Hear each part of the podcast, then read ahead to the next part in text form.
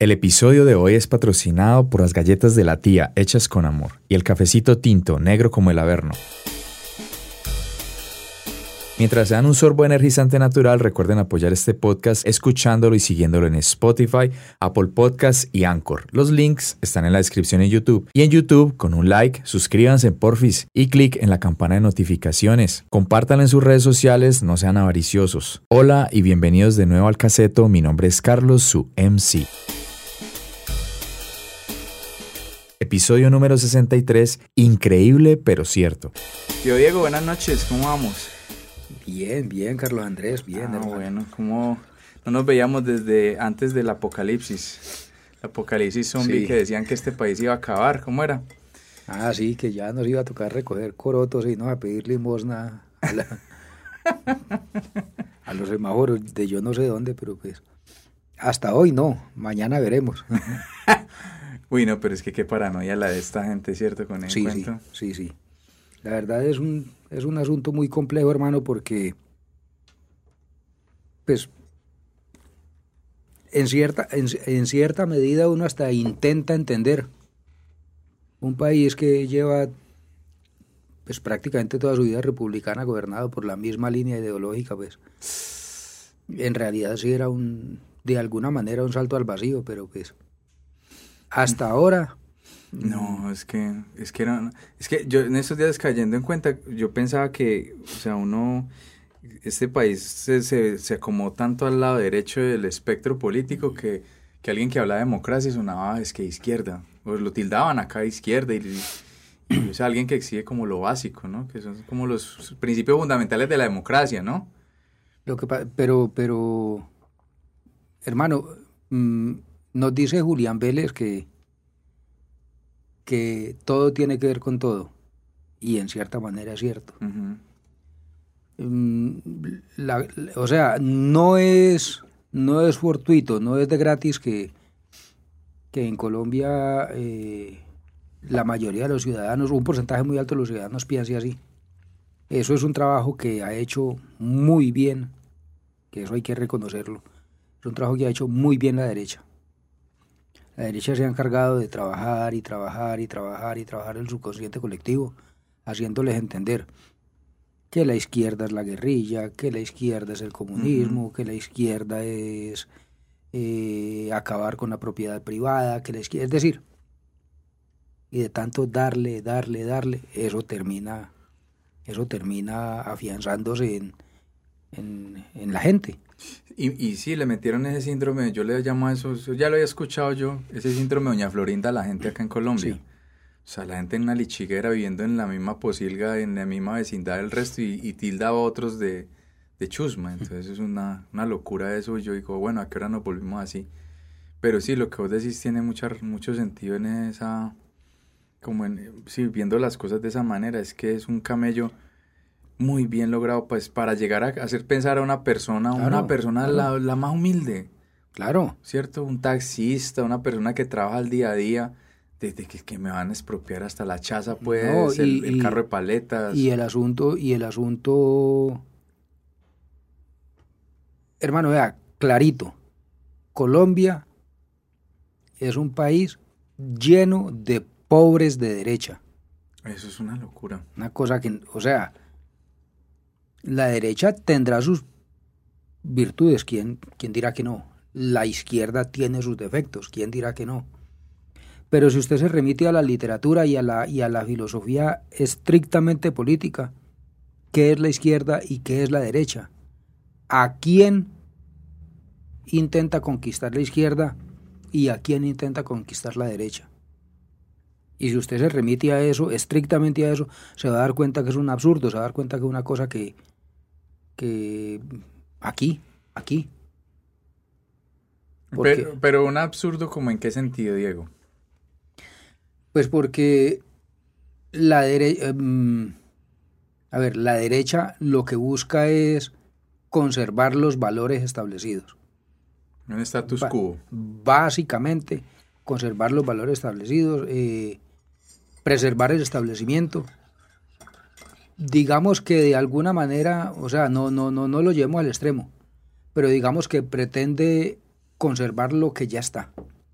Entonces, si usted nació pobre, pues quédese pobre, le vamos a... Y no moverse de ahí. Mm, exacto. Y los ricos, ya en la práctica, la derecha lo que busca es... mm, a ver, eh, démosle el beneficio de la duda. Démosle el beneficio de la duda. Que la derecha no pretenda ni perpetuar en el poder a los mismos, ni pretenda hacerlos más ricos todos los días. Digamos que no. Lo cual pues también hay que ponerlo entre unas comillas muy. Grandísimo. Pero digamos que no, pasemos por esa. La derecha sí pretende que si usted nació rico, pues usted es rico. Eso es lo que está establecido. Dejémoslo ahí. Usted nació rico, nació con privilegio, dejémoslo ahí. Y el que nació pobre, pues dejémoslo ahí también. Colaboremos, le miremos a ver cómo hacemos. Que si el señor eh, se enfermó, pues hay que mirar a ver cómo le damos una aspirina. Y hay que procurar pues que vaya al colegio. Si no va mejor, pero pues que vaya al colegio. pues, Ujú. cositas así. Pero en últimas es, es como la... eh, es como que esa- esas personas sirvan... En últimas, se o sea, no se, no se les atiende, no se les escucha para que esas personas individualmente salgan de su situación, sino que es para cómo me puede servir. Bueno, entonces eh, la sociedad de derecha es una sociedad estrictamente piramidal. Estrictamente. No es una sociedad, jamás va, va a intentar bajo ningún motivo ser una sociedad lineal. Es una sociedad estrictamente piramidal que si usted nació en la base de la sociedad, pues ahí van a ser, ahí nació usted, ahí se queda, ahí se van a quedar sus hijos, ahí se van a quedar sus nietos. Per se. Yo, yo he escuchado eso en estos días de... Creo que así es, está estructurada la, las jerarquías sociales en, en Gran Bretaña. Bueno, Allá está el que la clase trabajadora, la clase baja, No, clase no. trabajadora media y, y le voy a decir esto, y eso es muy marcado allá. y le voy a decir, eh, Pues tienen hace- esa monarquía todavía. hace 3.500 años, hace, sí, 3.500 años, eh, en los diálogos de Platón estaba establecida la sociedad piramidal, que hoy continúa. En la, socie- en la base estaban los esclavos, luego seguían los artesanos, ta, ta, ta, ta, ta, hasta llegar al rey. Hoy es lo mismo. Le cambiaron de nombre, Hmm. pero los esclavos continuamos siendo los esclavos. Y luego siguen los artesanos, luego siguen los comerciantes, hasta llegar al rey. Y alguna vez alguien se cuela, ¿no? Bueno, entonces, entonces eh, eso es lo que busca básicamente la derecha, más la conservación de los valores, las buenas maneras. Pero eso es para maquillar como lo que ellos quieren en últimas, que es que todo permanezca en- de la misma manera. Exacto. ¿Por qué? Porque todo el que se atreve a pensar, es decir, está establecido, pongamos un ejemplo cliché, está establecido que hay que ir a misa los domingos. Eso está establecido. Y que en Semana Santa y que en, y que en la época de la, de la cuaresma eh, los viernes no se come carne y que bueno, eso está establecido. Entonces, para la sociedad en su conjunto, el ideal es que eso, eso se estableció. Dejémoslo ahí quietico. No investigue, no se ponga a indagar, no joda. De repente aparece un loco por ahí y dice, venga, ¿y por qué? Entonces ese ¿y por qué? empieza a cuestionar. Y lo más horrible para un para la derecha ideológica es el cuestionamiento. Sí, empezar a, a- Yo nací a rico. preguntarse por qué Exacto. eso es así. Yo nací rico porque mi abuelo era rico, mi bisabuelo era rico, mi tatarabuelo era rico. Y ahora aparece un patinchado a preguntar por qué yo soy rico. No, es que yo soy así por designio divino. Desde arriba dijeron que yo. Entonces, ese es el gran, ese es, en líneas generales, no entrar en el detalle, en líneas generales eso es la derecha.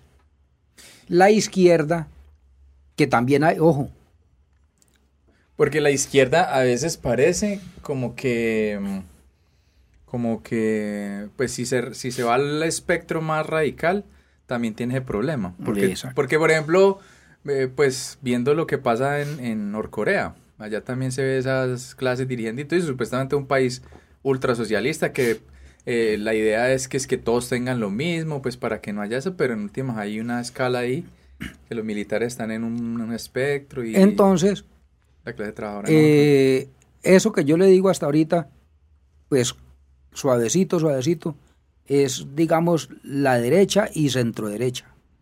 Entre más se aleja a los extremos, pues ya la vaina se va complicando hasta llegar a las dictaduras militares, que ya sabemos lo que sucede en las dictaduras y militares. todas esas dos como que son la misma mierda, izquierda, Entonces, derecha. dicen por ahí que los extremos tienden a qué? O sea, el mundo es una circunferencia. Exacto. Entonces, vámonos a la izquierda. Y esto que yo estoy diciendo no, lo, no me lo inventé yo, ni eso, eso viene desde la Revolución Ah, no, aquí no Francesa. estamos diciendo nada nuevo. Esto viene nuevo desde la. Revolución Francesa, cuando el rey Sol se sentó y hubo unos diputados que se sentaron a la derecha que defendían eh, las atribuciones del rey y de su corte y de, bueno, el establecimiento. Y otros se sentaron al lado izquierdo y esos dijeron, no venga, ¿y el pueblo qué?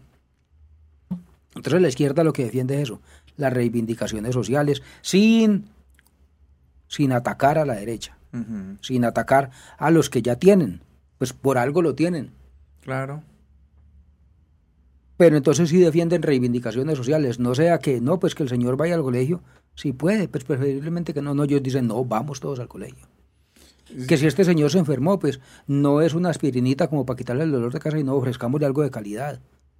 Entonces la izquierda, básicamente la derecha, defiende el establecimiento, defiende lo que ya está establecido, los privilegios de una parte de la sociedad, y la izquierda lo que defiende es que, bien, que la parte de la sociedad que tiene sus privilegios continúe así, pero que a los que al pueblo raso, pues que también tenga las posibilidades de que si yo nací en estrato 1, mi hijo, ¿por qué a futuro no va a poder llegar a ser un estrato 2, un estrato 3, ir escalando en la sociedad? Mira que ahorita que, que pues hablas de eso, cae uno en cuenta de, pues, estamos hablando básicamente de esto por lo que pasó hace, ya va a ser un mes, y eso es, fue algo pues que, que para mí eso fue sorprendente, yo pues hasta el momento como que, uno ya como que está aterrizando, pero al principio era como increíble, ¿no? Pues que yo nunca pensé ver eso en este país. Está bien que esto no va a ser rosas ni las portadas de la atalaya, usted comiendo con leones ahí al lado y jaguares y todo eso. Cierto, eso no va a ser así. Pero por lo menos ya la gente se sacudió. Eso es una muestra. Porque es que 200 años y, y tener esa chapa de que en Latinoamérica era el único país que nunca había, se había atrevido a, a- a irse por ese lado. De, como digamos, de gobiernos demócratas o liberales, más bien. Pues Bueno, que no pero hablemos de esas de izquierdas porque eso no es en Pero últimas- entonces, le voy a redondear la idea para llegar allá. Usted habla de izquierda y lo primero que dice, comunismo. No, el comunismo es la facción extrema a la izquierda. así como el fascismo es la, la- es, la, es, la, es la opción extrema de la derecha, que hoy la teoría política está diciendo que el fascismo es izquierda. Lo que pasa es que volvemos al mismo asunto. Es una esfera. Claro, Entonces- termina encontrándose por allá cuando Exacto. llegan al Entonces extremo. el comunismo y fascismo, uno es de izquierda, otro es de derecha, el comunismo y fascismo terminan siendo La misma la vaina. misma vaina. Entonces sí, el comunismo es una perversión. El comunismo es una perversión en la práctica. Porque si uno se remite a lo que escribió Marx, sería el ideal de sociedad. Sí, claro, es una vaina muy idílica. Pero si usted se va, Al- a, Fidel- a la práctica, Fidel Castro dejó 100, 200, 500 millones de dólares de él y de su familia. Entonces pervirtieron todo claro, el aquello por lo, por lo que lucharon. Pero entonces básicamente la izquierda, digamos, eh, la izquierda pues bien cercana al centro, lo que busca es las reivindicaciones sociales. Entonces ahora, lo que estamos viviendo en este momento, que ya lo llaman pues que el comunismo del siglo XXI, que el socialismo del siglo XXI, bueno, es una nueva, es una nueva doctrina, mm, pues llamémosla nueva, doctrina política que es el famoso progresismo. El progresismo lo que busca es vincular de la manera más eficiente posible las bondades de la derecha con las reivindicaciones sociales de la izquierda. Y si le dan la suficiente cuerda, aspiremos que se le dé la suficiente cuerda, se pretende llegar a una vaina que se llama estado de bienestar, que es lo que sucede en Europa. En Europa, en, en Noruega, en Suecia, en Finlandia, en bueno, allá a la sociedad le vale cinco si el gobernante es de izquierda o es de derecha. Se preocupan por dos cosas. Primero, que no sea de los extremos. Y se preocupan por instaurar políticas de Estado. Porque una cosa es una política de gobierno. Esa es otra de las cosas que aquí en Colombia nos hace falta. Aquí nos hace mucha, mm, nos hace una falta inmensa la cultura política. La gente cree que política es ir a votar. Es, es un pedacito. No, eso es lo menos. Esto que estamos haciendo aquí es un acto político.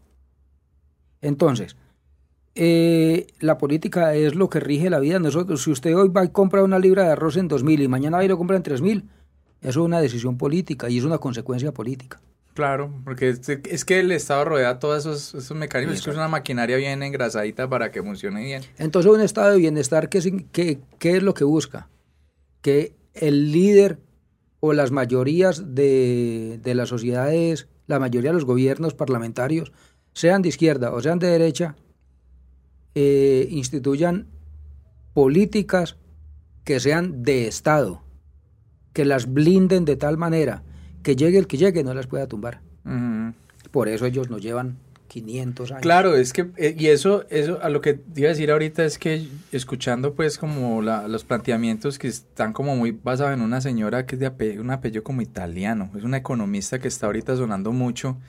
Matsukato. Matsukato, eh, pues parece como al principio como japonés, pero es como italiana. Italiana, italiana. Y resulta que, que, pues a los que nos gusta el liberalismo y todo, es como lo que realmente ha hecho que estas sociedades evolucionen un poco, porque si nos vamos a, lo que decía ahorita, rajatabla de lo que es el, conservatismo o la derecha, eso no, no deja que las cosas avancen, no deja que las cosas salgan porque todo es cuestionado, porque cuando hay como, como que una sociedad se pone pilas para mejorar ciertas cosas, procesos, pues ahí es donde empieza la gente a cuestionarse, es donde la gente empieza a decir, no, es que tenemos que meterle a esto para poder que haya un progreso. Y en últimas, viéndolo así, es como lo más natural de una sociedad. Y la sociedad es, o sea, yo creo que la humanidad llegó a este momento, decirlo así, es por ese estilo de, de, de engranajes en, en, a niveles gubernamentales, políticos. Por ejemplo, escuchaba eso de que de que eso es, eso es una empresa privada, pero digamos se valió de dineros estatales para comenzar, que fue Google y Facebook. Está bien, ellos tienen su cuento, están con las tecnologías y ellos tienen esa, esa parte agarrada, pero como que ese modelo se debe aplicar a, a todas las esferas, a, a, la agricultura, a todas esas cosas donde usted sea potente, ¿cierto? Está en otro en Colombia no vamos a tener pues un Facebook o ese tipo de cosas pero es como eso, es, es, es muy interesante escuchar eso, de que lo que el Estado cómo puede propender para que las iniciativas privadas se den, haya mejor producción y se pueda repartir más, porque no es repartir lo poquito que hay, porque pues no queda, como dice el cuento, nadie con nada, ¿no? Entonces, yo digo que, pues a mí me parece genial e, esa vaina de que este man haya llegado allá y, me parece muy bacano no sé si será pues uno como por, por ese ideal que tenía uno y de que por fin voté por alguien que yo quería que ganara. Pero es muy loco uno ver como la diferencia de cuando entró ese gobierno y no es porque uno se la tuviera cargadilla de tipo, pero es la, la configuración como el gabinete. Es que gente está metiéndole gente que realmente sabe las huevonas que están en un montón de amigos del man.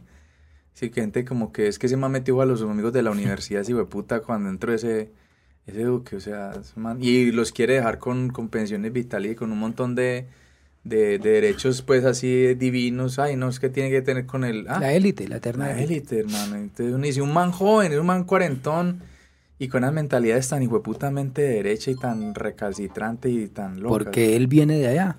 el, el gabinete del hombre suena pues como muy prometedor. Obviamente uno sabe que, como dice el cuento, como dicen los hermanos Lebrón, después, ¿cómo es que es? 10 lágrimas. Después de cada risa hay 10 lágrimas, ¿no? Pero esperemos que, que, por lo menos la cosa cambie, no sé, yo creo que eso tiene que cambiar y de pronto puede que la gente ya se haya sacudido y no sé, a mí, a mí ahorita estamos hablando de eso, pues, no sé, otros dicen, por ejemplo Daniel Coronel lo escuché que, que eso era como algo a favor de él, escuchaste una columna que sacó él, como una analogía que hizo de la guerrilla, el patrón del mal en algún momento, no, no, que él hizo una analogía con una culebra, que las culebras ah, son así, que no sé qué. Y que, él hizo lo mismo. Que revivió la culebra, sí. Que él hizo lo mismo al reunirse, pero no sé esa columna ahí qué tal te pareció, porque yo digo, hermano, pero si no es así, ¿cuándo pues? Vea, la lectura que yo he hecho hasta hoy Porque seguir en esa... Es, pues, más o menos. Mm. Yo pienso que Colombia, sin haber ganado, ya ganó. Y le voy a decir por qué. Que, pues, lo que usted me dirá si, si concuerda o no. Hasta la elección anterior a esta, listo, había una campaña política con sus virtudes y sus defectos, lo que fuera, el tipo se posesionaba y ya. Y hasta ahí llegó lo que decíamos ahorita. La política para muchos es la elección, ya. Ahí seguía todo igual. Mm, dese cuenta que a partir del momento en que Petro ganó, todo el país, no digamos que con la misma efervescencia, pero sí ha continuado pendiente de, uy, ¿quién va a ser el nuevo ministro de tal cosa? ¿Quién va a mm. ser el nuevo ministro de tal cosa? Uy, Petro mm. dijo aquello, uy, Uribe dijo esto, la Cabal dijo tal cosa, o sea... Sí, mira que la boda está en verde, yo también había pensado eso. De alguna manera, de alguna manera, Colombia despertó de un letargo. Mm. Está como más pilas de De alguna manera, eh, la sociedad colombiana, no digamos en su totalidad, pero de alguna manera la gente a la que le interesa ha continuado con, el, ha continuado con, con, sus, con sus inquietudes, porque ya dejó el asunto ya dejó de ser eh, política de electorado, de, elección. Ya la vaina continúa, ya, la gente está más pendiente de lo que debe estar pendiente. Porque en última, lo que decíamos ahorita, todo, todo, todo movimiento humano es político. Entonces, por ejemplo, los contradictores ya salieron, entre otras cosas, lo primero que hay que resaltar de Petro es que ha estado, el, eh, se está rodeando de, técnicos. Tecnócratas. De, gente que sabe. Pero que sí saben, no esos que tecnócratas que porque tienen un título y hicieron una maestría. No de, burócratas, Exactamente. sino de tecnócratas, de técnicos. Lo eh, como no les han encontrado, lo primero que salieron a decir es, no, es poco viejitos. Digamos que sí, pero la ley establece excepciones, porque, eh, a ver, el retiro forzoso en Colombia para los servidores públicos es 70 años, pero hay unas excepciones, y la ley tiene esas excepciones, ¿por qué? Pues porque reconoce el conocimiento de una persona de 70 años por encima de una de 40. No nos vamos muy lejos, mire la maravilla de gobierno que tenemos hoy con un señor que llegó de 40 años. ¿Mm? Entonces los contradictores están diciendo... El peor presidente ese man ya es que, es que yo en estos días no sé si es cierto que, es que el tipo está buscando empleo que no sabe dónde porque... ¿Se imagina a quién le va a dar empleo? Tiene que ir una vaina muy burócrata, pues. Oh, y burocracia. Burocracia, y lo voy a decir, y él de aquí sale con burocracia de la fina. Sí. No, ese man, él tranquilamente se va para. A él, a él eh, le están buscando trabajo en, en, la, en, la Oficina Internacional para las Migraciones, que es una oficina de Naciones Unidas. Eh, pero esas Naciones Unidas siempre harán ese personaje tan petardo. Claro, ¿por qué? Porque ellos van a mostrar que el tipo acogió a cuatro millones de mm. venezolanos, entonces que él es el putas para manejar esa mierda. Para el asunto de las migraciones. Y eso lo muestran y allá le comen. Y tienen una agenda internacional donde el tipo es el más, el más. Eh, le han ido buscando cositas. Sí. Por ejemplo, mm, creo que fue en New York Times donde, donde le publicaron un, hicieron un reportaje pues donde mostraron que el tipo ha sido lo peorcito que ha pasado por aquí. No, qué ironía, no es más fácil periódico neoyorquino. No, no, es que si usted quiere darse cuenta de lo que pasa en Colombia, lea los periódicos internacionales. Sí, eso es. Volviendo, volviendo ahorita a lo que, a lo que decías que, que la gente está más al tanto de eso, yo quería, pues se me vino esa idea a la cabeza, que, que gran parte del control político de los mismos que votamos por él. Claro. Porque no va a ser como esa gente de, fe ciega y de, no, como es él, yo voté por él, yo, él no se puede equivocar. O sea, él se puede equivocar, pero yo no le voy a, no lo voy a, sacar pues como esas cosas. Y he escuchado mucha gente que votó por el man y dice, no, pero si el man la caga, es que pusimos como dice el cuento, la platica en ese fondo, entonces no nos va a defraudar, hermano. O sea, este man sí lo van a poner a camellar como es el ejecutivo. Mire, la, administrar la vuelta. La cosa es muy sencilla. Los votantes de derecha, es más, ni siquiera de derecha, los votantes de la eterna élite, de la eterna clase dominante de este país, son votantes eh, que no ejercen por convicción. Son votantes, son, son votos que no son votos de opinión. Son, son votantes que defienden la tradición. Lo que está así, así ha sido y, y, y, es, para qué me pongo a es igual, mañana me toca trabajar. Es malo. El que critica. Es malo, pero puede ser peor. Esa, ahí. esa máxima tan cool, ¿no, Diego? Que robe. Pero que, robe poquito o que robe, pero haga. En sus justas proporciones, como dice ese presidente. Y ojo, y ojo, y ojo, ahorita que usted dice, ahorita le continúo con el cuento, que le, pero aquí voy a abrir un paréntesis. Turbay dijo que en Colombia había que reducir la corrupción a sus justas proporciones. Mucha lacra. en ese momento... Era liberal, ¿no? Ojo, sí, liberal. Póngale pues, póngale pues que dirá, hermano. En ese momento eso fue, oiga, pero este señor se enloqueció o qué. Pero si usted lo mira con beneficio de inventario, él de alguna manera tenía razón. Hmm, ¿Sabe por pues qué? En últimas, pues. ¿Sabe por qué? Porque la corrupción existe aquí y existe en Cafarnaún. Y yo estoy seguro que si nosotros pudiéramos ir a Suiza o a Suecia, allá vamos a encontrar escándalos de corrupción. Pero resulta que aquí en Colombia... Ya es una cosa... Se desmadró. Hmm. Se desmadró. Aquí en Colombia la corrupción utilizando las palabras de él, no tiene proporción. Desproporcionada. Aquí esa vaina se salió de todo cauce. se desbordó. Sí, pero se salió. Entonces, eh, recordando la frase de Turbay, hombre, sí. Mm, en última. Empezar como a recoger esa vaina. A ver, pues, qué nos queda, porque yo le digo, cuatro años más, en la tónica en la que viene Duque, uy, no. No queda país. No, no queda país. No vio la, la, cantidad de plata que se robaron de esa vaina de La Paz. Y ya hoy salió, mm. ya hoy, eh, a raíz de ese cuento, el, eh, el, este señor Archila dijo que hacía un año él venía denunciando. denunciando, que nadie le puso cuidado. Empezaron los medios de comunicación, algunos medios, a bombear, a bombear, a bombear. Ya mañana el señor como que va a tener que ir a declarar a la fiscalía un año creo que, después. Creo que fue ayer. Pero sí, el tipo, tipo como que libró responsabilidad porque él como que dijo, ah, eso hay pilas que... Eh, ya hoy creo que fue el Consejo Nacional Electoral que dijo que no, que, que una plata que se habían robado que no era tal, que no la habían robado. Y ahí se van yendo y ahí se van yendo. ¿Qué pasó con la plata de la Budinen? No pasó nada. Uy, venga, es que uno echándole cabeza a eso, llegó uno haciendo sumas y restas, como dice el cuento. puta, hermano, es que uno dice, este país es muy, ¿cómo hijo de puta es para? Es que le hacen rotos y rotos y este rotos a ese saco. multimillonario. Ah. A Colombia se le han robado 10 veces. Uy, pero y uno dice, y sigue produciendo. Seguimos haciendo plata y en la lichiguera, pero produciéndole pasos y putas que... Ah, bueno. Uno dice, usted imagina toda la plata que han robado donde eso lo hubieran invertido, este país sería entonces, no sé...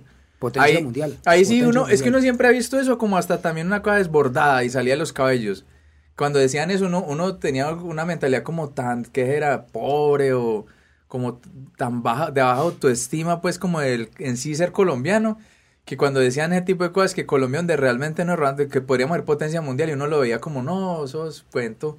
Pero en última sí, porque es que la cantidad de plata que roban es una locura. Un solo ejemplo y el contraejemplo. ¿Cuál pues qué dirá? En un solo escándalo, en la refinería de Cartagena y haga el ejercicio mental. Se robaron 4 mil millones de dólares. Uy, no, madre. Eso yo creo que no cae nada, en, español no cabe. Traslade eso a desvalorizados pesos colombianos. no, es que no cabe. Ah, bueno. Que uno no es capaz de decir así. Entonces póngale pues cuidado.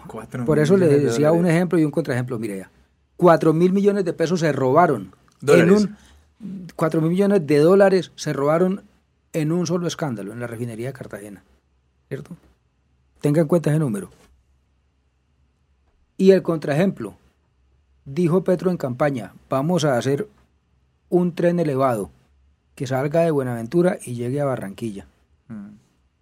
y todo el mundo salió y pegó el grito en el cielo que una cosa de esas Hasta gente pensante burlándose de eso, como lo que decía ahorita este San que Pedro. era imposible, que eso pues- aquí no lo vamos a ver nunca jamás, y, y lo que usted quiera, y póngale lo que quiera, que el tren volador, que bueno, primero la tecnología existe. Segundo, con ese solo escándalo, con esos cuatro mil millones de pesos, De dólares. eh, de dólares, esa vaina se podía hacer. Sobrada lo tiene. Bueno, entonces, ¿qué significa? Que nosotros nos acostumbramos a esa cultura. Ah, sí, que... Nos acostumbramos a que nos roben y A a, que con nos una mano roben, atrás y y a la que nos adelante. roben y a que nos sigan robando.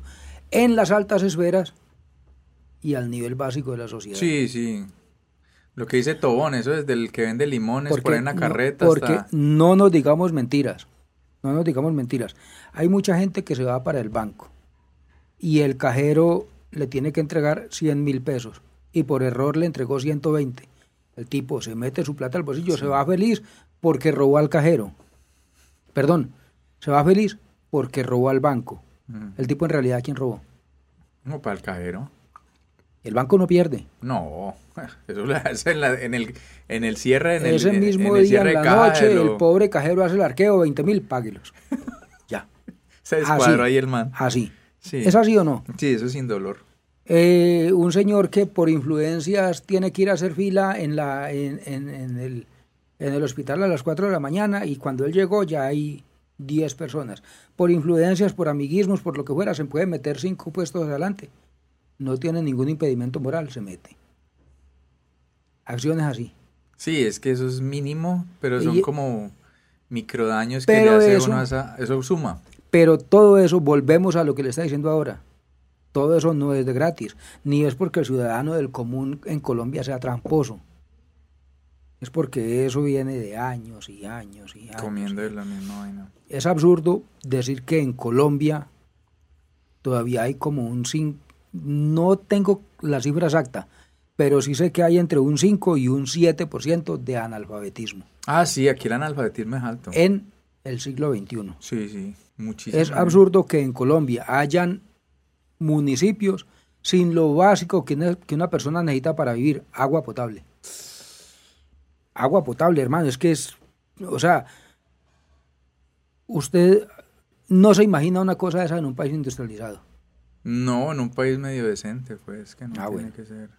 Y ya esta semana salió Mario Hernández a decirle a Petro que, ojo, la Guajira lleva 200 años sin agua. Ojo, pues, mándele agua a esta gente. O sea, le van a cargar todos los dolores y todos los daños que no... Pero, pero las llevaba, huevonadas que no han su hecho en veneno. 200 años. Claro. Su veneno. Que el gobierno de izquierda ahora sí le mande agua potable a la Guajira. Y todos los gobiernos de derecha que le han apoyado. Ahí sí. María pasa Hernández es un industrial, ¿cierto? Sí, de él los es el- él es como el de duro del zapatos, cuero, del de cuero en cuero Colombia, y esa mierda. Él es el duro del cuero en Colombia. Yo creo que esa es una, esa es una táctica... Abiertamente le hizo campaña política a la derecha, con Fico, con Rodolfo, cualquiera menos Petro. Por lo mismo, porque tenían los temores de que todos sus privilegios se van a ir al suelo. Ujú. Cuando, o sea, ya las posturas del nuevo gobierno son muy claras. Y han dicho a qué aspiran y a qué no aspiran. Y, y- pero esta gente están obstinados porque es que para ellos es conservar el privilegio. Claro, claro, la costumbre de seguir ahí, que decías ahorita, el... y, y yo ahorita cayendo en cuenta, de- eso, es, eso va a ser una de las tácticas, endilgar todo lo malo que nunca hicieron esos putas, endilgárselo a esta gente, o sea, que este mantiene pues que ser el rey Midas que va a acabar, o sea, va a solucionar todo. Hay Esa a- va a ser la forma de atacar. Hay al algo hombre. claro. En cuatro años No, no, no. no se va a solucionar 200 años de desigualdades. No, no. Pero si este man hace las cosas como se deben hacer, corremos un serio peligro de que el próximo continúe por esta senda. ¿Por qué? serio peligro. Sí, sí, ¿por qué? Porque es que, es que, mm, pongámoslo clarito, Y está también el, el- el lado contrario, viceversa. Claro, ¿no? ese Si el hombre no lo hace es- bien, pero sí le voy a decir, yo creo que, yo creo que Petro la tiene que tener muy clara, que él fue elegido con un voto de opinión. Hmm. Y él tiene que tener muy claro que el principal veedor va a ser la misma gente que lo eligió. No, y yo creo que desde, desde uno analizando a esta muchacha, la, esta muchacha, a, a la vicepresidenta, porque es que también se escucha eso, que había gente ahí, después que le daban los honores a, a las, ¿cómo es que es? Los dignatarios, las dignidades que llaman, a esas personas, al presidente, no sé qué. Entonces, me parece está bacano ese gesto de, de- del Julito, dos o tres días después, que, ah, que, que, que Petro, que Petro, que, que Petro. Y le dijo al periodista, no, pero venga, ya bajémosle a la vaina porque es que el man ya es el presidente electo. Entonces hay Es que el- tratar de cambiar el discurso porque... Sí. O sea, a veces uno lo... Y como es tan sonoro ese, ese, ese, el apellido del man, pues uno también, cierto, como que cae en eso. Pero el, el- lo que estaba haciendo el periodista sí se veía tendencioso. Se veía como para disminuir al man, para disminuirle la dignidad y decir, ay, no, él todavía como que... Sí, o sea, no se merece pues que le den ese... ese, ese Es el señor presidente. Claro, exactamente. Entonces, eso es tan pequeñito, pero eso, eso cala. Y, y viendo a este man, a la vicepresidente, lo que decimos, desde ahí va a arrancar la veeduría. Claro. Porque esta vicepresidente no es de juguete como a Ella Marta no, Lucía. no come cuento, Esa no traga no es de juguete, ella no es de, de- esa no es una figura ahí que es que uno siempre ha visto al vicepresidente, pues que no. Han habido unos, pero, pero uno siempre ha visto la vicepresidencia como un cargo, pero esta nena sí es otro Ella, pase, ¿no? ella, ella llegó y ella de una vez, de entrada, ya dijo, no, es que yo voy es a trabajar. Sí. Yo voy es a trabajar y yo voy, pues no digamos que con su propia agenda, pero, No, ella, claro. sí, eh, pero ella sí lleva una agenda muy en la tónica, en la tónica del nuevo gobierno. Hmm. Ella, de hecho, ella entra a inaugurar un nuevo ministerio, que es el Ministerio de la Igualdad, el Ministerio de la Mujer. Entonces ella entra a hacer, a intentar hacer eso que hasta hoy no se ha hecho en Colombia. Que en Colombia se desconoce a las negritudes, que en Colombia se desconoce a los raizales, que en Colombia se desconoce a los indígenas. Ella va a intentar, no digamos, en cuat- lo, lo mismo que decimos ahorita, Sí. en cuatro años no los va a sacar del hueco. No, no, no, no, no, es Pero, difícil. pero de entrada, de entrada, Colombia ya visibilizó a sus comunidades, eh, a sus minorías. a Primero a sus minorías. Y segundo, visibilizó ese racismo y ese clasismo tan asqueroso que tenemos, pero que como buenos esnovistas colombianos, Menos, menos síndrome Doña Florinda. como buenos esnovistas, no, aquí no hay de eso. Aquí no hay de eso, pero resulta que aquí hay un arribismo No, eso es una tenaz. locura. Pero tenaz es una vaina Sí, eso es uno- brutal. Es brutal eso acá. Que uno no se imagina. Una mujer como Marvel que Ay, no. Pues sí, es Marvel, sí, Marvel. Qué cosa tan desastrosa. vaya a...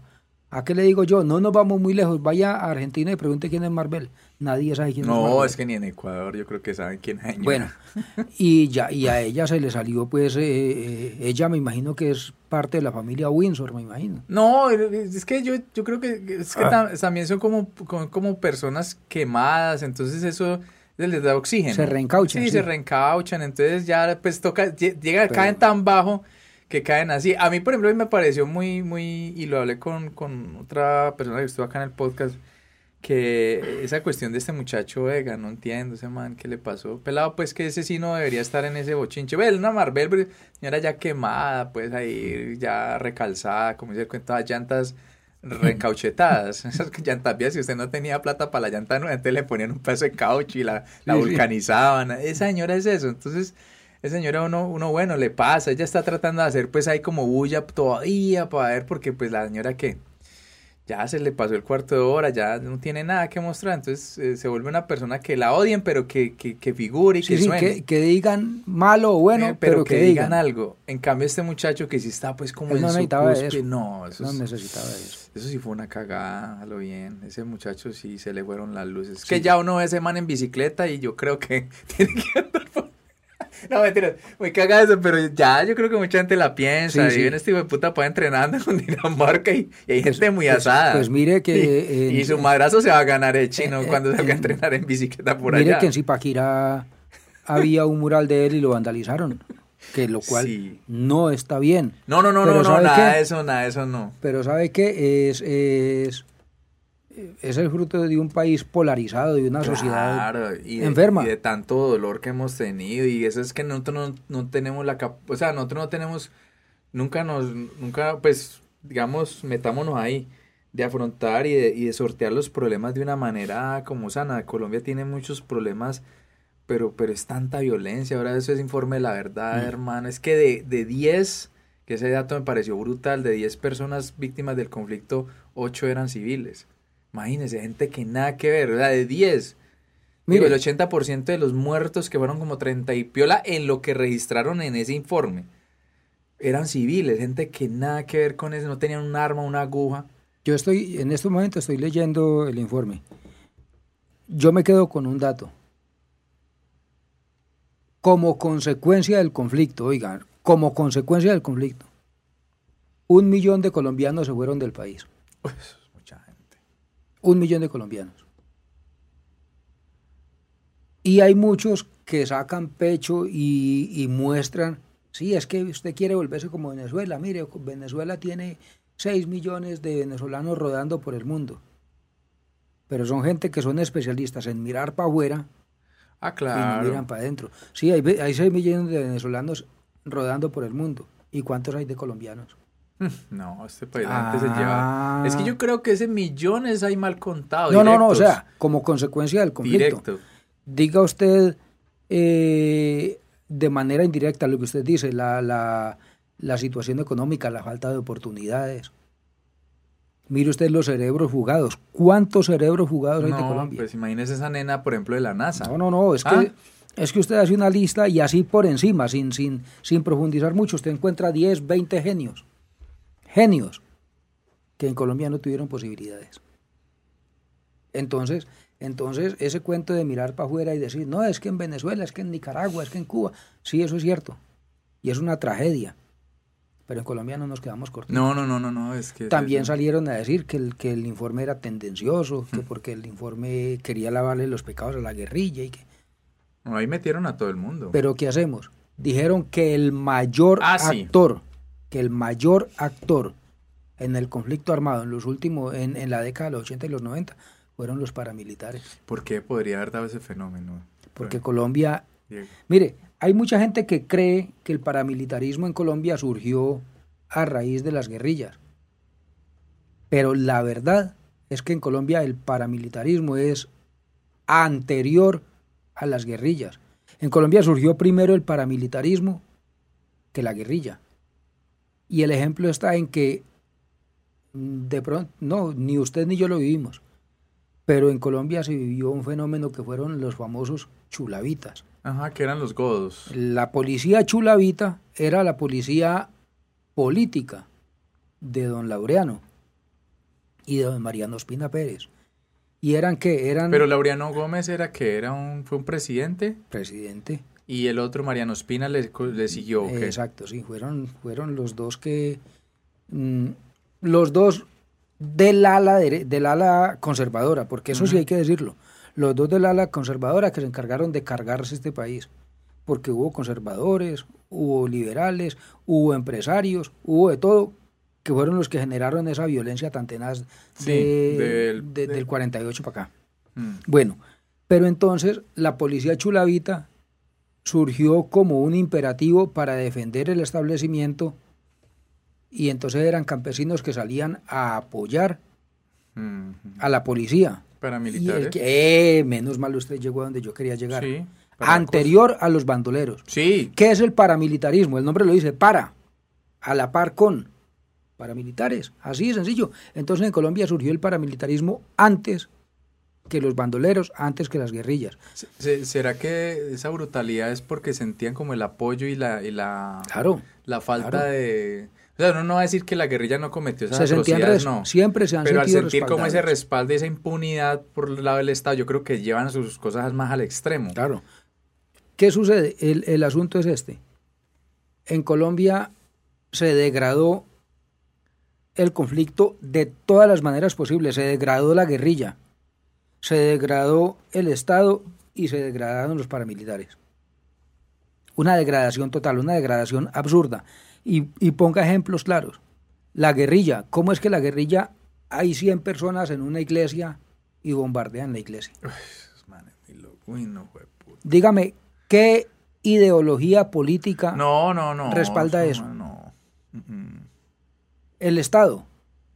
El Estado colombiano, en nombre de defender, como dijo Plazas Vega, defendiendo la democracia. Haciendo, maestro. pa- haciendo patria, maestros. Aquí defendiendo la democracia, maestro, y estos bandidos no van a acabar con el Estado. Entonces, para defender, para defender, para defender la democracia, maestro, Mataron. para, pro- para que los bandidos no acabaran con el Estado, cogieron a tanquetazo limpio y a roquetazo limpio el Palacio de Justicia. Y mataron magistrados. Que está demostrado, ojo, está eso no, no es un invento de, del comunismo, ni es un invento, está demostrado que la guerrilla entró, la guerrilla mató magistrados, la guerrilla, sí, ¿quién dirá que no? Y que el golpe inicial fue de la guerrilla. Pero está demostrado que el ejército en la retoma fue, hizo peor que lo que hizo la guerrilla. Sí, claro, desaparecieron gente, le echaron. No. Más a Tarbán, el, el agredido que el agresor. Ay, qué eso. ¿Eh? Fue puta, eso solo. Sacaron gente viva porque hay fotografías.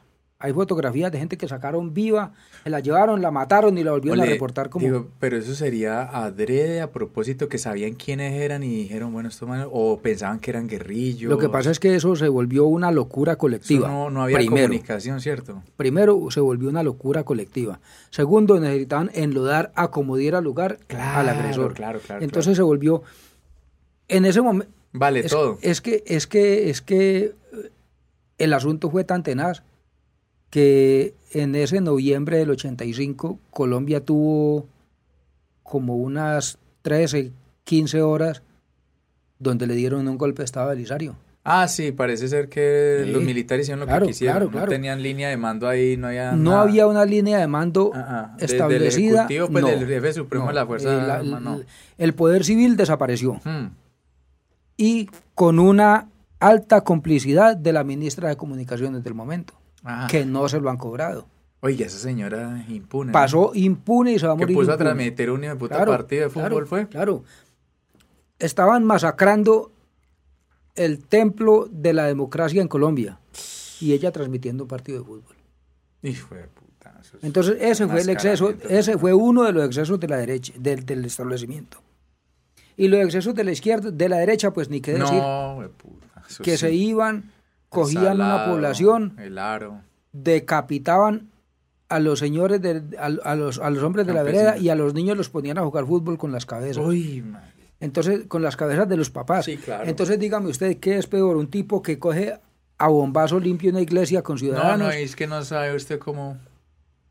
Entonces, la Comisión de la Verdad lo que hizo fue recoger testigos de todos los De todos los actores. víctimas, víctimas de izquierda, víctimas del Estado, víctimas de derecha, a relatar su historia.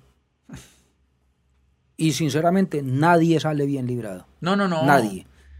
No, porque es como se vale todo, porque es que en últimas ahí también se ve como la debilidad de las instituciones, ¿no? Pero entonces la derecha ya salió a decir que es un informe tendencioso, salió a decir que querían lavarle los pecados a la guerrilla, salió a decir que querían enlodar a los militares. Nada. Lo que hizo la Comisión de la Verdad fue,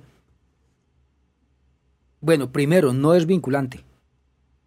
No es vinculante. Pero lo que salió la Comisión de la Verdad fue salir, lo que hizo la Comisión de la Verdad fue salir y decirle a la sociedad colombiana, mire, esto es lo que somos. Saquen sus propias conclusiones. Vinculante quiere decir de que no eh, va Vinculante- a servir como, digamos, prueba ni nada. Vinculante es que ellos hacen unas recomendaciones. Entonces el Estado no tiene No la tiene obligación que cumplirlas. de, de cumplirla, no tiene, o sea, no, no vincula de manera jurídica. Ah, ya, ya, ya. Ya.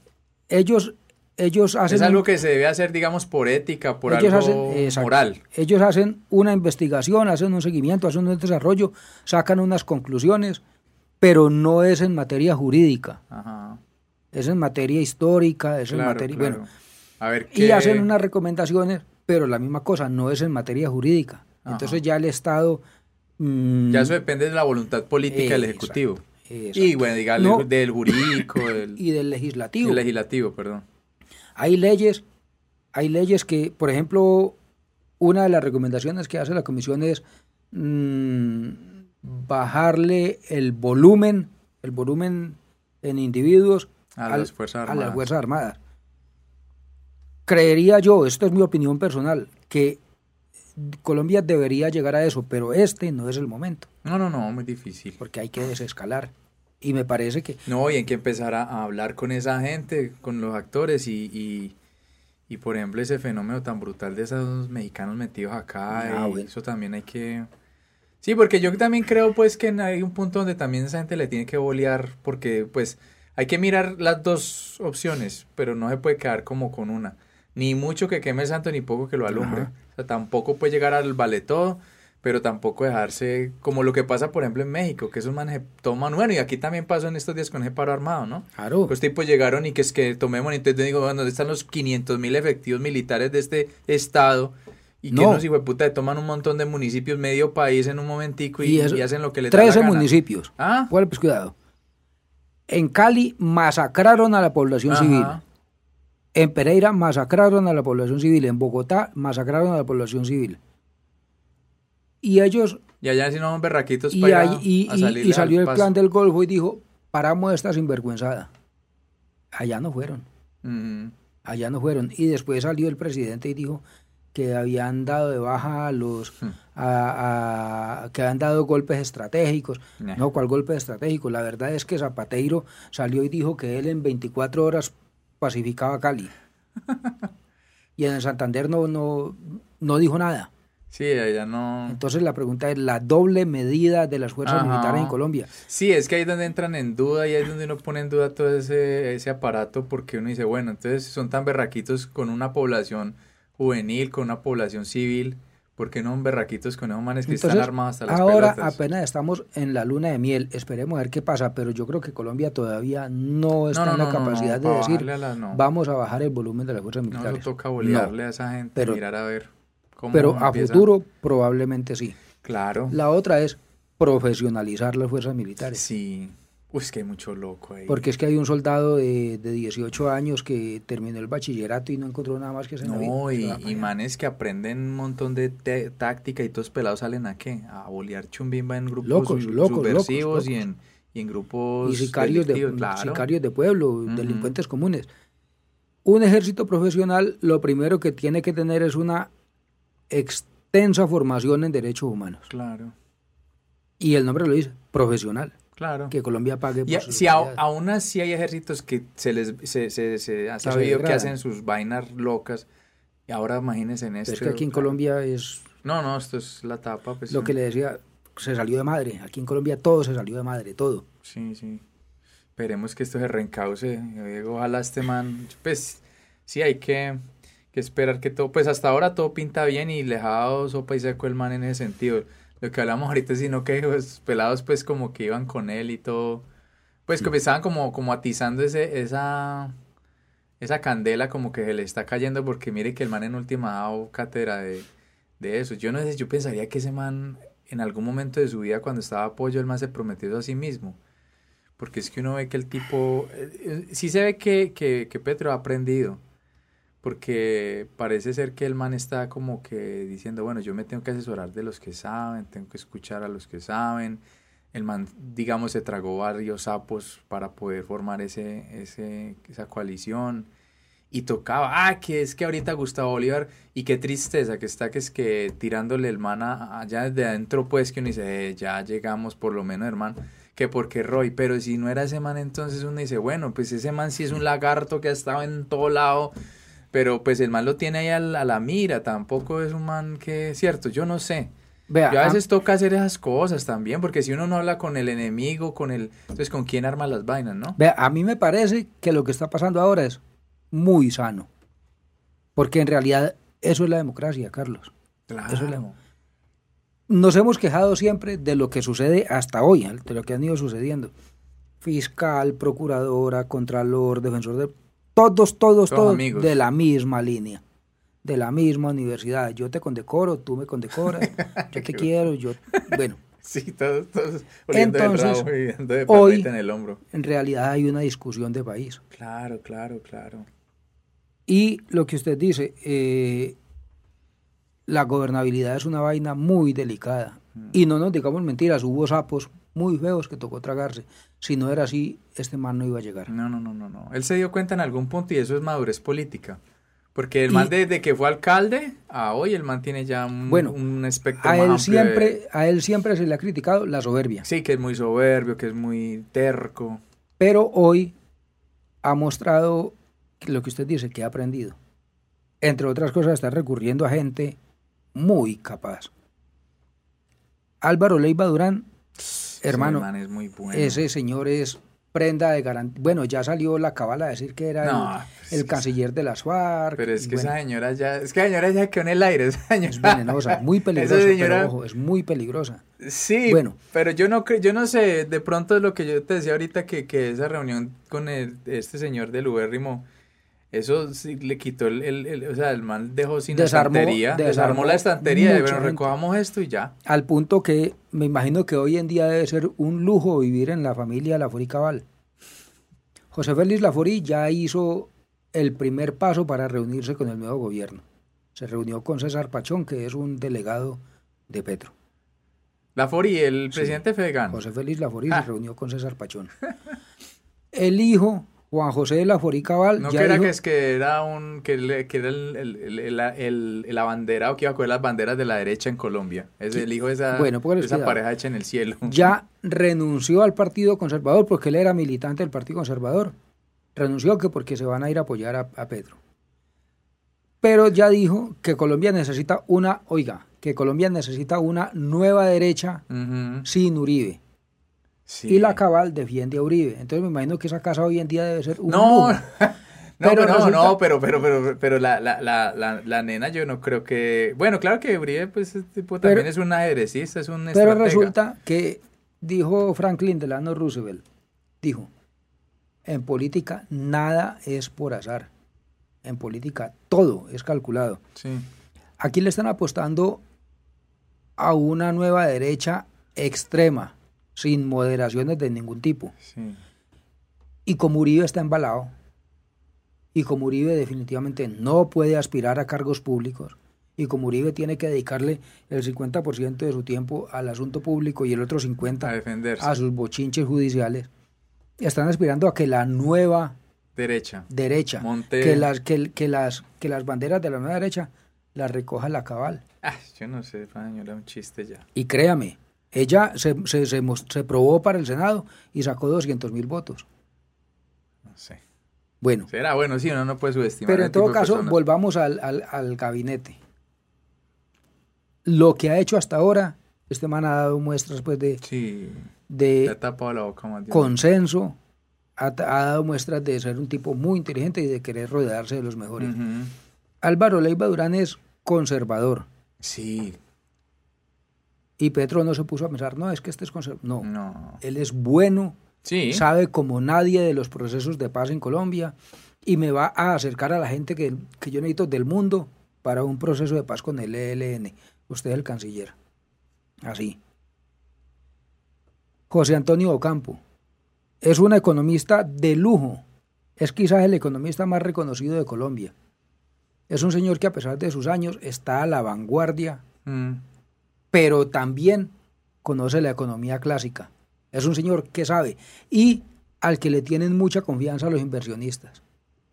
El señor inclusive estaba enseñando en Estados Unidos. No, y el man dijo, es que yo... Ah, porque él estaba como más cerca de, de Fajardo, ¿no? Y entonces el man dijo, no, es que yo vine a hacer patria. Exacto. Entonces, mire que ahí se prueba la teoría esa del, de un Estado eficiente. No importa quién sea, de qué tinte político y no qué tinte, no, este man... Estaban muy nerviosos los inversionistas y estaban del mundo entero mirando para acá a ver. La primera seña era quién va a ser el ministro de Economía. De Hacienda. Con ese señor le tapó la boca a todo el mundo. Un señor ponderado, un señor que conoce los problemas del país, un señor que no es de ninguno de los extremos y que sabe de su oficio. Eh, Cecilia López Montaño, una, señora es buenísima. una gran, excelente economista. Ella quedó en agricultura. Mm. En agricultura, imagínense, para terminar el catastro multipropósito, para terminar, para la, eh, la gran Uy, reforma es agraria brutal. que quiere en Colombia este man, porque lo que él quiere es la mitad, quizás más, quizás más de la mitad de las tierras productivas en Colombia Sí. están o Eso es son, un o gallo son maluco. lotes baldíos o los tienen grandes terratenientes y a eso hay que meterle impuestos, a eso hay que o vende o pone a producir o paga impuestos, bueno. En última, eso es capitalismo, poner Claro. las cosas a producir. Ahora que usted hablaba de Matsukato, eh, es muy interesante que Petro mm, quiera, quiera que ella lo asesore. Sí, esa señora ya está en la, en la, en la nómina para el man, ya yo creo que... Porque resulta que ella, usted, usted escucha el discurso de ella y parece derecha, derecha, derecha. Ella es de extracción de izquierda. Sí, eso es de progresista. Pero lo que pasa, sociales. lo que pasa es que ella ha sabido reinterpretar la economía clásica. Que los Y economistas sí, de parece hoy- que eso no es nuevo, eso como No, que no. esas, esas, esas, como esos tratados son ella, viejos. ella se masticó. Hay un, el, eh, uno de los padres de la economía se llama, ay hermano, no me acuerdo. Bueno, Un señor que no me acuerdo cómo se llama. señor un señor, antiguo, sí. de lo más antiguo como dijo la reina. En todo caso, uno de los, de los padres de la economía que escribió un, un libro que es la Biblia de los economistas, que se llama La riqueza de las naciones. Mm, sí, yo escuché hablar de ese libro. Pues resulta que ella cogió ese libro y lo re, pues Lo puso en este tiempo. Exacto. ¿Y qué es lo que ella dice? Ella dice, lo que pasa es que la forma de hacer un Estado lo más ideal posible es redistribuir la riqueza. Y Pero- producir. Pero ¿qué es lo que pasa? Para usted redistribuir la riqueza, ¿qué es lo primero que tiene que tener? Producir. Riqueza. Riqueza. Si no hay riqueza, entonces ¿qué es lo que va a distribuir? Redistribuyendo los, los calzoncillos rotos, la olla, Entonces, la olla oxidada. Entonces ella dice, la izquierda ha tenido un problema muy grande, que es que la la izquierda no produce. No produce. Entonces nosotros, si queremos una izquierda que sea capaz de convivir con el capitalismo, pues échele mano a lo mejor del capitalismo. ¿Y qué es lo que sabe hacer el capitalismo? Producir. Producir riqueza. Y producir de manera inteligente, ¿no? No Ah, es bueno. producir por producir para ga- gastar recursos y no Entonces, produzca riqueza. utilizar la tecnología para producir bien. Exacto, produzca riqueza. Y esa riqueza ya miramos a ver, una vez tengamos el edificio de la riqueza funcionando, una vez tengamos la locomotora de la riqueza rodando, miramos a ver para dónde la vamos a encauzar. Y es una señora de izquierda. Sí, sí, sí, es muy, Bueno. muy loco eso. Eso por un lado. Y por el otro lado, Tomás Piketty, que también es de izquierda. Y cogió el capital de Marx y también lo trajo a hoy. Inclusive le escribió un libro que llama El Capital en el siglo XXI. Bacano. Entonces Ah, ahí yo- podemos ver Yo creo que va bien la cosa. Bueno, entonces ahí podemos ver que este man se está enfocando a tener La producción. lo mejor alrededor suyo. Y mira que, que- no sé, bueno, yo no me acuerdo, pero, pero es bacano que él tenga, él tenga ese perfil economista. Es que él es economista. Sí, es que eso es lo bacano porque Es que no, él es economista. digamos, Uribe creo que es abogado. Uribe es abogado. Este man que pasó era abogado. Santos es qué? Santos es, es, él estudió ciencias políticas y, economi- y económicas. Es cierto, él es economista también. Pero, pero, pero ellos estudian eh, ciencias políticas y económicas. En cambio, Petro es economista de carrera. Ah, ya, ya, ya, ya. Es economista de carrera y tiene una. y Sí, tiene entonces el man por eso mira que como que le pública. da, o sea, el man le da mucho y en los discursos escuchaba el énfasis a la producción. Claro. esa produ- Y por eso era que y por eso era que la gente le daba de como un poquito maximizar así. el capital pues como humano, el capital que tiene la nación, que por ejemplo el capital nuestro es el es la biodiversidad, La agricultura. el, la- la- el turismo, es que eso es plata. Mire, una, una de las cosas que, que dice la Matsukato es, para usted generar riqueza es prohibido exportar materias primas. Porque claro, usted se queda con lo que podría usted producir. Entonces un señor siembra una mata de maíz, esa mata produce una mazorca, usted la exporta. ¿Qué es lo que usted está generando? Pues el señor que produjo el maíz. Pero si usted produce harina, usted tiene que producir el maíz y aparte de eso tiene que Procesarlo. un proceso, un proceso adicional para producir harina. Y si de pronto es berraco y produce las tortillas o produce las arepas, entonces está el señor que Dando el toda maíz. esa escala de, Exacto. de Eso. Esos son de valores agregados valor agregado a la materia a la prima. materia prima. Decía un, un economista argentino, no exporte cuero, exporte zapatos. Sí, no es por el café en crudo y no eso. Exacto. Tostiones. Entonces, entonces a eso es a lo que a lo que más o menos hacia allá apunta la economía, eh, apunta a lo que quieren hacer. El modelo que quiere Petro. Pero es, es supremamente complicado. ¿Por qué? Porque de entrada aquí, desde que a, de la tierra. Desde, no, desde que a un señor por allá en los 90 le dio por decir colombianos Bienvenido al futuro. Bienvenido al futuro. Ese abrió las puertas de Colombia ya. Venga y acaben con todo y llévense en todo. Todas las materias primas. Pero resulta que para usted hacer eso, sí, Colombia no es una isla. Colombia tiene que estar en, en, eh, la tónica del mundo mundial. Pero resulta que para usted entrar a organizar la casa desde afuera, lo primero que tiene que hacer es organizarla adentro. Claro. Y Colombia se le abrió de par en par al mundo para firmar un TLC con este y un TLC con aquel. Que saquen todo lo de acá, todas las materias. Pero aquí adentro no había nada, no había industria. Aquí nos sentimos muy orgullosos de mirar una doble calzada, mientras allí en el Ecuador hay vías de cuatro y cinco carriles. Mientras aquí nos hacemos un escándalo que porque no podemos hacer un tren elevado, vaya a Europa La y mentalidad tan reducida, ¿no? Entonces, antes de haber firmado los TLCs, antes de haber hecho todo lo que hicieron con el comercio del mundo, debieron haber abierto las posibilidades en Colombia. Internamente para poder decir vamos a competir afuera. Entonces eso está muy complicado. A Petro le toca bien, bien, bien difícil porque le toca empezar por reestructurar todo lo Arreglar la casa, ¿te imaginas? Esta casa que, está más revolcada que puta. 200 años de, de, revolución, de revuelco.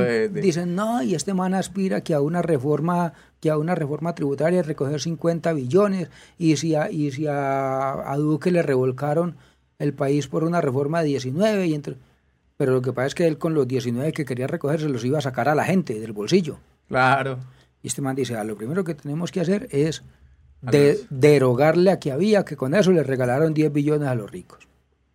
Y aquí en adelante vamos a empezar a recoger grabando algunas cosas y sobre todo que el club aporte más plata. Claro. Porque es que aquí en Colombia hay gente que cree que tiene un salario de 10 millones de pesos y ya pertenece al club. No, en Colombia el que tiene 10 millones de pesos es clase media. Es clase media que tuvo una posibilidad, pero 10 millones de pesos no son nada. Aquí hay gente que cree que porque tiene casa, que porque tiene carro, que porque tiene una finquita de, fin de semana, que porque tiene una acción de un club y de pronto un paquete de acciones de Ecopetrol ya es millonario. No, es clase media. Es clase media. Los millonarios aquí ni siquiera están estratificados. Eso es de estrato 7, 8, 10 para arriba. Mm. Esos son los que deben contribuir. ¿Por qué? Porque es que no están contribuyendo. Sí, claro, esa no están contribuyendo. pues claro, porque como son los que montan a los de siempre, entonces ellos no los tocan. Les están regalando todo en este país. Claro, eso es un círculo vicioso. Entonces, pues, a, grandes rasgos, a eso es a lo que nos, a lo que nos estamos, lo que esperamos que suceda. Vamos a ver. De aquí en adelante, pues, Esperemos a ver que en, un año hacemos. No, los primeros 100 días, aguanta hacer los primeros 100 días el, el caseto para ver cómo le da a Petro un caseto político para que. Tiene que, traerse, tiene que traerse a uno que sepa de política para que lo. no, uno vota corriente porque eso hace parte pues de la botadera de corriente. pues si no fuera así, ja. Y eso hace parte también como de culturizarnos políticamente, lo que yo no sé lo sabe usted y viceversa, como decía el programa de los viejitos, esto se acuerda. Yo sé quién sabe lo que usted no sabe. Ah, eso era muy bueno. En, en últimas, mm, pues hay que reivindicar el concepto ese de que todo acto humano es político. Sí, claro. Todo acto humano es político. Y uno tiene que votarle corriente y lo que vos decís está muy bueno porque ahorita la gente está más pendiente de esa vuelta.